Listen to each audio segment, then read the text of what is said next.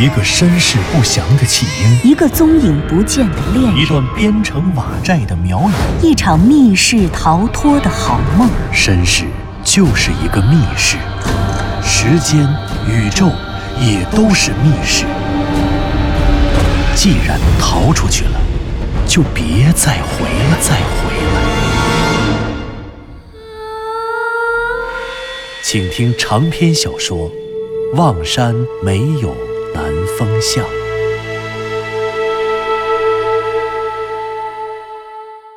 第一百零一集，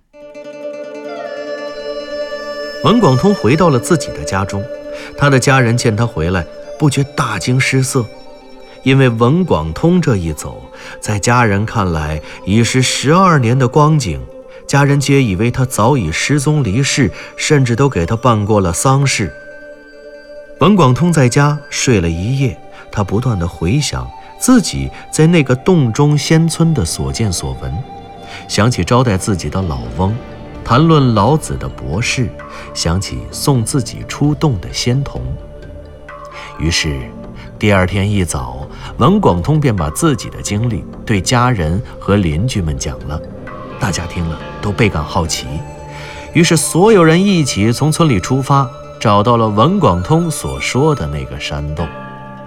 然而，众人走到洞口，却发现洞口早已被一块巨大的山石堵住了，任你刀削斧砍、火烧锤凿，怎么也无法挖开洞口，因为挡在洞口的巨石与山洞早就融为一体了，再也没法打开。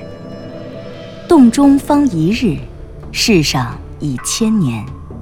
这是天宫与人间、神仙与凡人之间的时空差异最早的表述。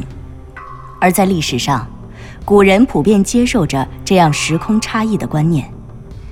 神仙之所以是神仙，是因为他们并不生活在我们常人一样的生活空间。神仙的时间自然与我们常人生活的这个空间的时间不一样，他们的时间过得比人间慢得多。事实上，从古至今，这种在现实生活空间之外还存在特殊空间的传说和故事，几乎跨越了所有主要的古代文明。人们普遍相信时空隧道是客观存在的，是物质性的。这种时空隧道可能是被描绘成各种各样的形式，但是它总是看不见又摸不着，而且既关闭着又不会绝对关闭着。当它偶尔开放的时候，生活在现实世界中的凡人便能够通过时空隧道进入到另外一套时间体系当中，或回到遥远的过去，或进入未知的将来。因为在这个隧道中，时间是有方向的，它可能向前，也可能向后，或者是正转，或者是反转。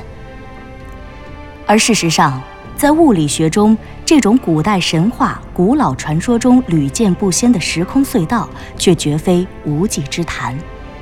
当湘西谷主第一次说出双生门的时候，左和子便脱口而出了物理学中的重要理论——平行时空。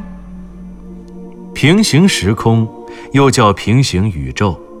根据这种理论，在我们所认知的宇宙之外，很可能还存在着，或者说一定存在着一些我们尚未认知的其他宇宙，而这些宇宙是宇宙的可能状态的一种反应。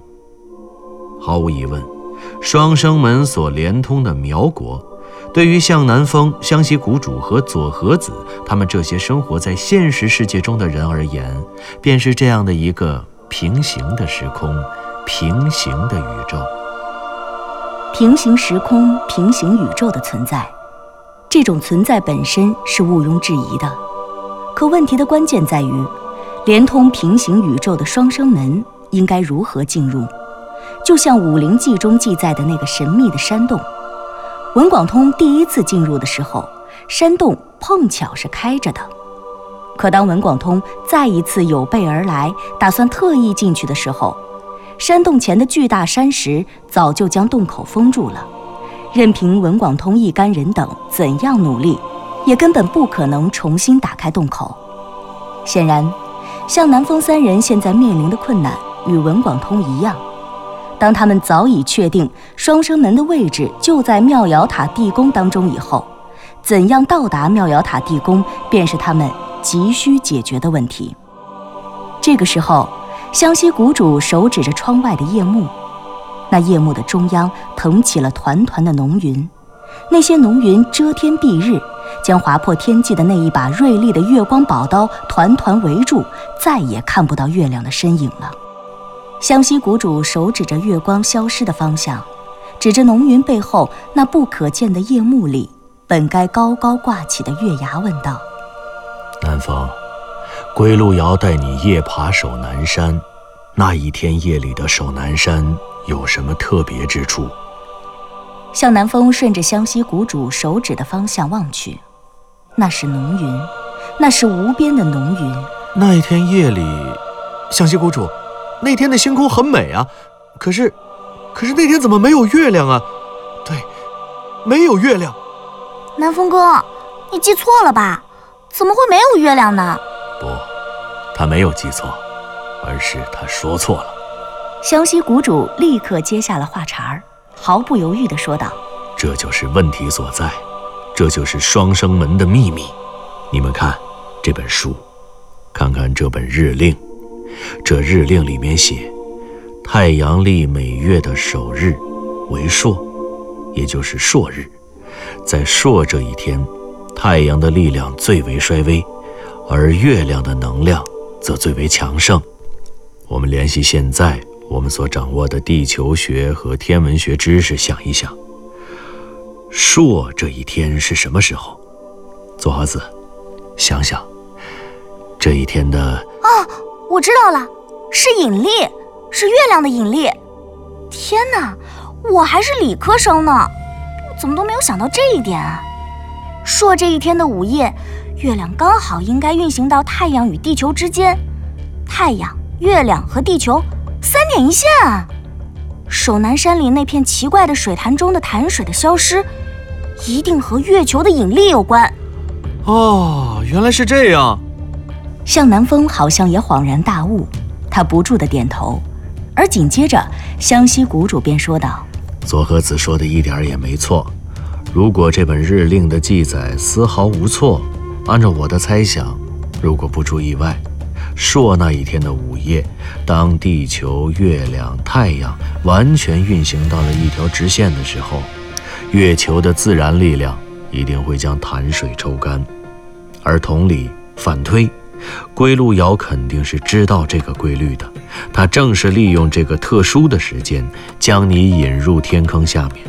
同理，明也一定是算准了这个日子，抢先等在了双生门的一侧，抢走了归路遥，并且把你留在了这边。现在别说别的了，你快告诉我，朔，你说的朔究竟是哪一天？朔。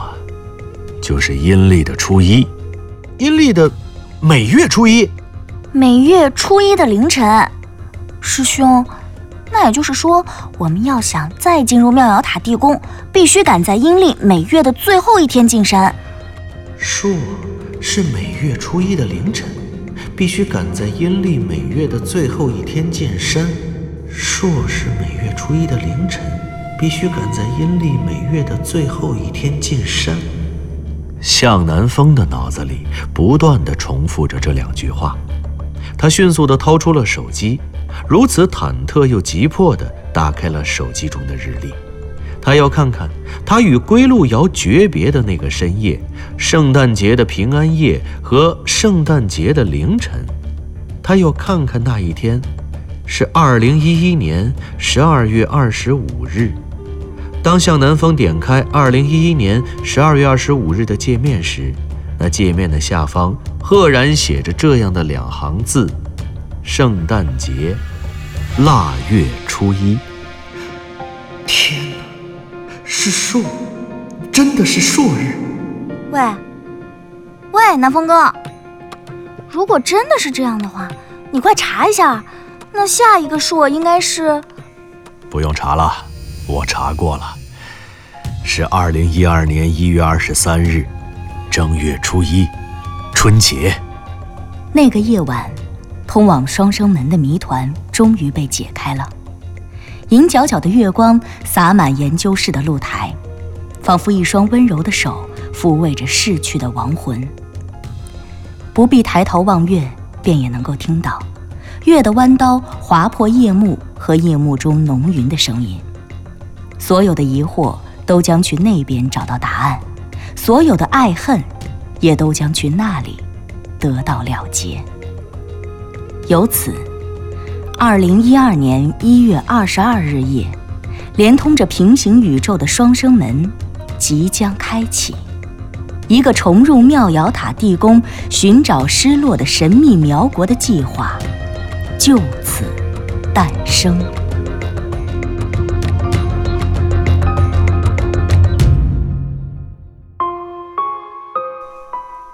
今天清晨，这个世界上曾经有过这样一场好梦。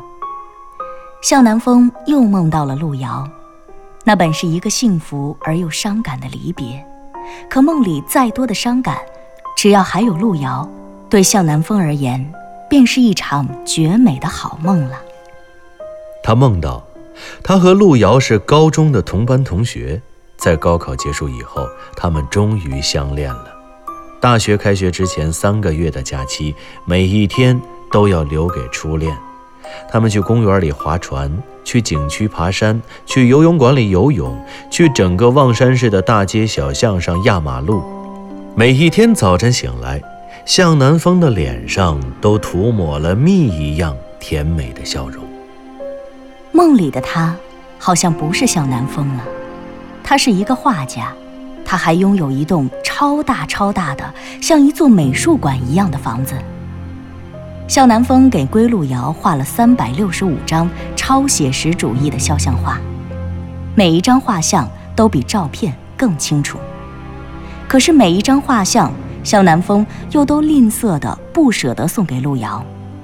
有一天，他突发奇想，把这些所有的路遥的画像就挂在了自己的床头，然后他还给这些画像起了一个好听的名字，名字就叫做。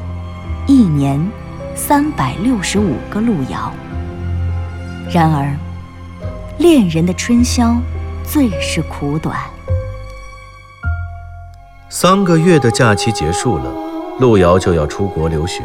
那天早晨，向南风早早的等在路遥的家门口，他一只手提着巨大的旅行箱，另一只手拉着路遥。在去机场的路上，路遥连连的泪眼里满满的都是别离的惆怅。而在候机楼里，向南风和归路遥依依惜别，可紧紧攥着的两只手，终于还是要分开。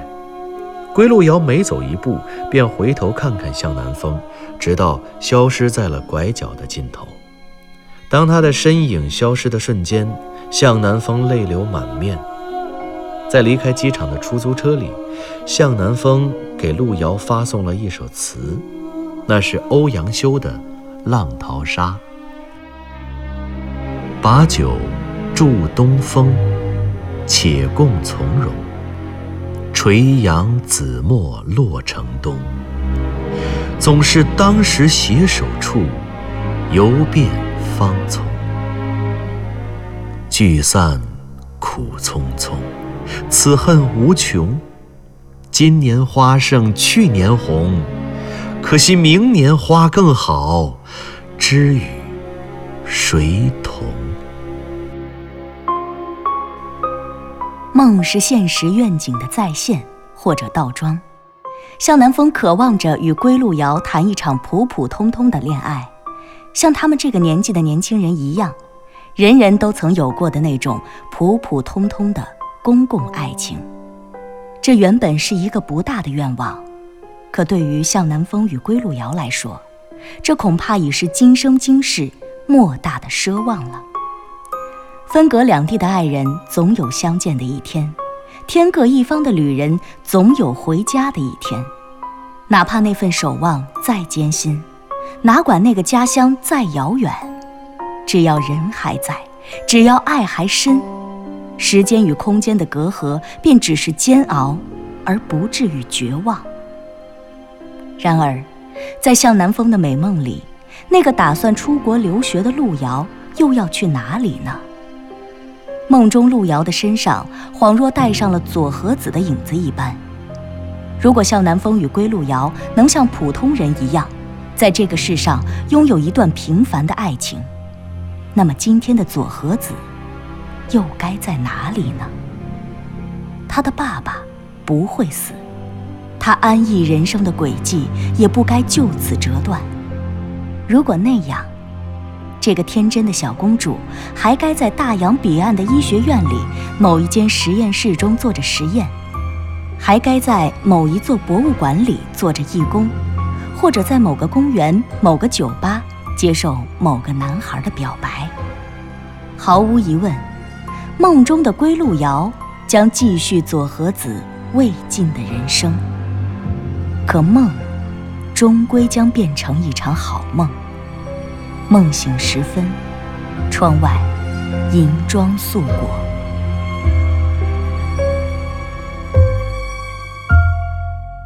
早晨八点，向南风睁开了惺忪的睡眼，他慵懒地伸了个懒腰，本想顺势从被窝里爬出来，可挣扎了半天，只在被窝外抢到了电视的遥控器和正在充电的手机，便又缩了回去。哎呀，这天可真够冷的，还是被窝里舒服呀。向南风心里说着，按下了电视机遥控器的开机键。挂在墙上的电视亮了，电视里向南风的同事天气预报主持人小英刚刚播报完未来七天的天气预报，正在为观众送上拜年的祝福。辞旧岁，瑞雪兆丰年。瑞雪兆丰年？难道是下雪了？向南风一扭头。他床的左侧正好是一个飘窗，飘窗外的晴朗天空微微泛白。这是一个阴天，天空中忽悠悠的，还真的飘着零零星星的雪花。嘿，还真下雪了。向南风心里说着，不自觉地朝外张望。这一天的望山格外慵懒，不大的雪花仿佛给城市穿上了一层白纱。朦胧，也似一场好梦。向南风看着窗外的雪景，不禁打了个哆嗦。这是这个冬天里望山市的第二场雪。上一次下雪还是去年的十一月八号，也就是他发生车祸，藤原龙之介教授出事的那天。这是个巧合呢，还是一种冥冥中的预示？向南风不自主地打了个寒战，然后面带苦笑地摇了摇头。他实在懒得再去多想那么多了，一切顺其自然就是了。向南风调低了电视的音量，然后又伸了个懒腰，接着蜷缩回了被子深处，用厚厚的棉被把整个身子盖了起来，甚至包括头也缩进了被子里。在漆黑的世界中，他摸着黑。攥起了手机，手机的屏幕随着他手指的触碰，唰的一下照亮了被子中一小片黑暗。他先是看了看手机上显示的时间，然后不加思索的给湘西谷主和佐和子群发了一条信息：在这个世界上的最后十六个小时，如果完成了昨天的计划，剩下的时间打算怎么度过呢？大约也就过了才十几秒钟。向南风的手机便响了，手机上收到了一条来自佐和子的回信：“我要好好洗个热水澡，然后出去走走，然后我想跟好多人说话打招呼。对了，我还想看一场电影。南风哥，你陪我。”向南风看着左和子的短信，这个活泼可爱的小妹妹的脸便映在了他的眼前。当他想到左和子的时候，不由得脸上挂上了微笑。此刻，他并非不想陪左和子在这个世界上再多走一走，只是他隐隐的感觉，陪佐和子恐怕不是他今天最该做的事情。于是，向南风想了想，还是选择以开玩笑的方式回复佐和子：“你还是自己洗澡吧。”紧接着，佐和子的短信就来了：“臭流氓，不理你了。”向南风关上了佐和子的短信，紧闭着双眼，却睡意全无。真的再有十六个小时，就要和这个世界说永别了吗？他真的做好了离开的准备吗？向南风的心中一阵苦笑。虽然昨晚的讨论异彩纷呈，虽然湘西谷主言之凿凿的断定，这个午夜潜藏在守南山中的双生门便将被神奇的自然力量重新开启，可是，这一切真的会像他们想象中的那样吗？向南风不知道。显然，他没有做好充足的准备。可是，即便真的如此，要怎样准备才算充足呢？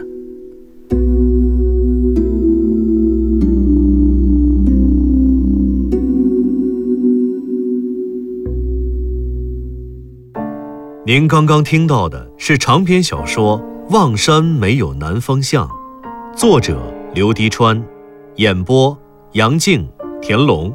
配乐合成李晓东、杨琛，制作人李晓东，监制全胜。